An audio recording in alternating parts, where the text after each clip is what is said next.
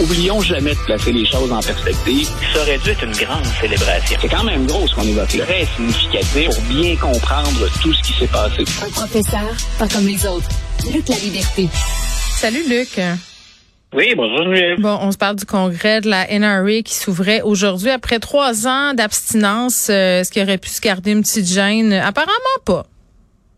Ben écoute, c'est ce que des manifestants vont s'employer à, leur rappeler. Puis les élus démocrates de l'État du Texas puis de la ville de Houston se sont euh, manifestés aussi en disant euh, vous auriez pu avoir une petite gêne puis ne pas faire ça au moment où le drame, on est encore à à penser les plaies puis à, voir les, les, émotions les plus vives. Au moment où la police reconnaît aussi ses torts, hein? peut-être que nos auditeurs ont vu ou entendu ça aujourd'hui. La police dit ben on a utilisé de mauvaises stratégies puis il n'y a pas d'excuse possible pour ça. Reste qu'on a maintenant donc 21 victimes, dont 19 enfants hmm. et, deux profs. Et qui est l'invité d'honneur de ce congrès? Ben écoute, on attend le discours de M. Trump. Donc, ce qui est un peu euh, quand, on dit qu'elle est controversée, elle l'est toujours un peu. On attend toujours ce, congrès de la NRA, qu'on soit un opposant, qu'on soit un, partisan de la NRA. Donc, M. Trump est là. M. Trump a dit, je, maintiens ma, présence, je vais maintenir mon discours. Euh, le gouverneur de l'État du Texas lui a dit, écoutez, je serai là, mais par vidéo. Monsieur euh, Abbott, c'est assez paradoxal. Il va aller voir les familles des victimes. Ben voilà. Et, mais il va quand même être là par, par vidéo. Il a dit qu'il allait enregistrer donc ben une allocution, un petit mot qu'il va qu'il va faire ça. Il y a quand même deux élus républicains qui ont décidé de faire faux bon et quatre artistes qui devaient faire de, de l'animation, qui devaient euh, chanter. On dit euh, ben écoutez, on demeure des membres de la NRA, on demeure on demeure fidèle donc à la protection du droit de porter des armes, mais on considère que c'est pas approprié d'aller chanter là pour ce congrès-là. Mais donc il y a déjà aussi une division à l'interne. Il faut savoir que la NRA euh, éprouve des problèmes à l'interne. Il a déclaré faillite il n'y a pas tellement longtemps. Puis, il y a des divisions euh, sur le leadership, sur les meneurs du mouvement. Excuse-moi, on va parler de la division, mais tu te dis, ils ont déclaré faillite. C'est pas l'un des plus puissants lobbies politiques avec des gonzillions de dollars qui amènent des messieurs au pouvoir pour voter contre les lois de contrôle des armes à feu? J'ai de la misère à suivre. Qu'est-ce qui se passe? Oui, ben écoute, de, nombreux problèmes puis de la, des récupérations de fonds euh, qu'on suppose illégales à, l'interne, donc des dépenses de la part des dirigeants qui seraient pas fondées ou qui seraient louches. Mais disons que la, NRA éprouve des problèmes. Ça les a pas empêchés, effectivement, le lobby des armes à feu d'intervenir puis de financer euh, richement plusieurs candidats. D'ailleurs, tu vois, on parlait de ceux qui vont prendre la parole ce soir. Ted Cruz, le sénateur républicain, est là c'est le politicien qui a engrangé le plus d'argent venant du lobby des armes à feu. Dans les dix dernières années, c'est euh, quelque chose comme 500 millions de dollars, si hum. mémoire est bonne, qu'il a reçu. Donc, c'est, énorme. Et on va pas s'attendre à ce que Ted Cruz, euh, au-delà de peut-être verser une larme, intervienne d'une manière ou l'autre pour ne serait-ce qu'assurer plus de sécurité dans le maniement des armes à feu. Non, mais c'est la mentalité. Là. Je lisais tantôt sur Twitter là, des, des, des gens qui, comme toi, s'intéressent à la politique américaine. Cette vidéo-là circule beaucoup depuis deux, trois heures. Là, la républicaine Lauren euh, Boebert qui dit, bon, traduction, là, au 11 septembre, on n'a pas interdit les avions. C'est sa justification pour pas bannir les armes à feu. Ils sont plusieurs à penser ça, là. L'argument est particulièrement bête dans ce cas-ci. Ben, il n'y a, pas de, a pas de comparaison possible, mais c'est à la hauteur du personnage. Euh, maintenant, elle est élue. Écoute, elle va parler au nom des, des, gens qui l'ont qui l'ont placé là. Euh, l'autre réaction que j'ai remarquée, puis c'est quand tu parles de, de traits culturels, D'abord, en passant, si j'habitais aux États-Unis, dans certaines localités, dans certaines régions, hmm. il y a fort à parier que moi, qui n'ai pas d'armes à la maison, qui ai déjà été un chasseur, mais qui, qui, possède pas d'armes à feu, il y a fort à parier qu'aux États-Unis, j'en aurais une quelque part, bien à l'abri, sous clé, avec les munitions séparées et tout.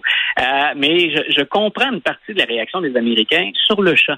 C'est-à-dire que, par exemple, il y a des parents de l'école où a eu la, la fusillade qui disent euh, on aimerait ça que nos profs aient des armes à l'école. Euh, si tu as l'impression que ton école est sous, risque de subir des assauts, que tu te demandes si pour d'autres étudiants et d'autres profs, tu vas être la prochaine école, peut-être qu'à court terme, ça a un sens dans une culture des armes à feu de dire on veut des armes.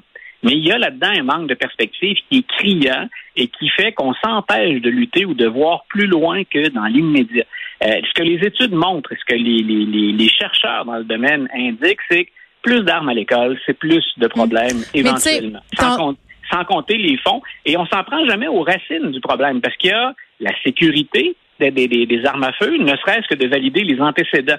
C'est là où les Américains se rejoignent à 90% Vérifions les antécédents des gens. Puis autre chose, ça veut dire qu'on oublie aussi tous les autres problèmes de la société américaine. Euh, l'accès à des soins de santé, à la santé mentale, les inégalités, euh, la violence, les problèmes entre les, les, groupes ethniques.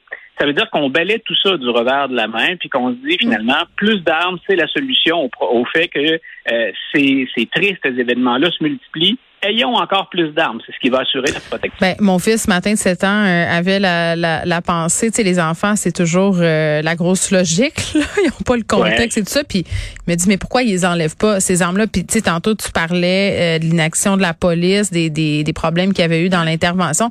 Vincent Dessureau me disait, ils ont expliqué là, que l'arme utilisée là, en quatre minutes, c'était fait là, le, le, le, carnage dans, dans la classe. Donc, même s'il ben, était rentré...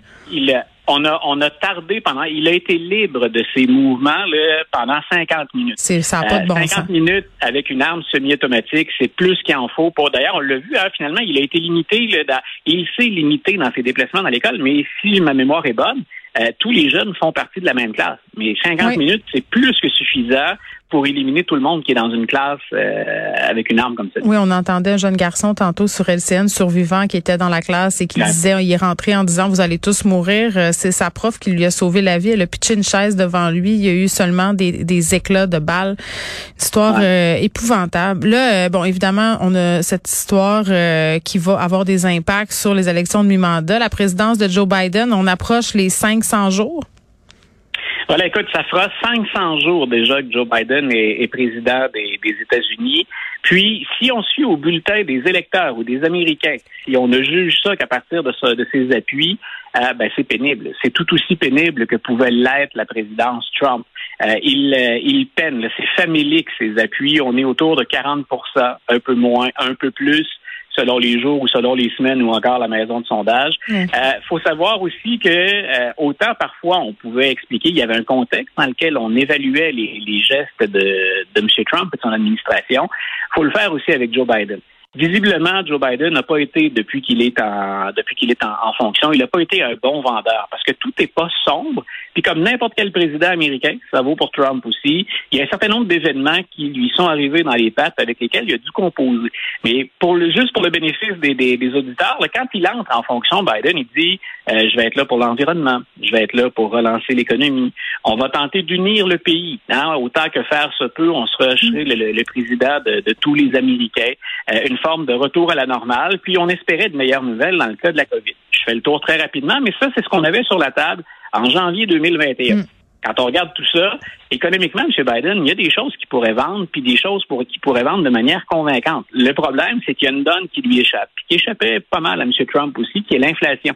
Donc, au moment de faire un bilan puis de dire, écoutez, l'économie, elle fonctionnait bien ou elle fonctionne bien sous ma présidence, euh, ben il y a cette inflation, puis on l'a vu. Euh, il y a eu également un conflit à l'extérieur qui est venu euh, en Non, non, écoute, ça n'a pas de bon sens. L'inflation, la guerre en Ukraine, les troupes qui se retirent euh, de l'Afghanistan, là, tu sais, des tueries, c'est pas quand même si facile que ça pour un homme qui est pas, bon, qui a pas tant de charisme que ça.